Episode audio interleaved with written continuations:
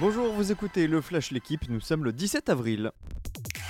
C'est peut-être la plus belle classique du monde, celle où il faut battre le pavé, l'enfer du Nord. La 119e édition de Paris-Roubaix se déroule aujourd'hui. Mathieu Van Der Poel est favori, mais il y a pléthore d'outsiders. Son rival, Wout van Aert, l'ancien champion du monde Mats Pedersen ou le Suisse Stefan Kung. Côté français, Anthony Turgis, Christophe Laporte et Florian Sénéchal sont les meilleures cartes pour tenter de succéder à Sonny Colbrelli. Hier, la course femme a été remportée par une Italienne, Elisa Longo Borghini, deuxième victoire consécutive pour la Trek Segafredo. À quelques kilomètres de Roubaix se disputait hier le derby du Nord. Il est tombé dans l'escarcelle des Lensois. Les 100 et Or sont allés s'imposer 2-1 à Lille hier soir. Frankowski et Kalimwendo contre un but de Sheka.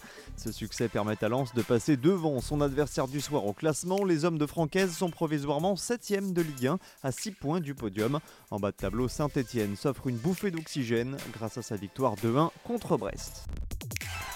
Sentiment contrasté pour les supporters français en Champions Cup. Ceux de Montpellier et du stade toulousain poussent un ouf de soulagement. Les deux équipes ont validé leur billet pour les quarts de finale. Sur la pelouse des Harlequins pour les Héroltais, sur celle de l'Ulster pour Toulouse. Les deux clubs français passent pour un point seulement sur l'aller-retour. Ça coince en revanche pour Clermont éliminé, alors que La Rochelle a sorti Bordeaux-Bègle.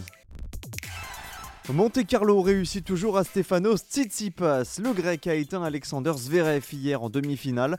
Le score est sans appel, 6-4, 6-2. Tsitsipas a donc gagné le droit de défendre son titre en finale. Ce sera face à la sensation du tournoi, l'Espagnol Alejandro Davidovich Fokina, le tombeur de Novak Djokovic en début de semaine. Rendez-vous à 14h30 pour cette finale. Merci d'avoir écouté le Flash l'équipe. Bonne journée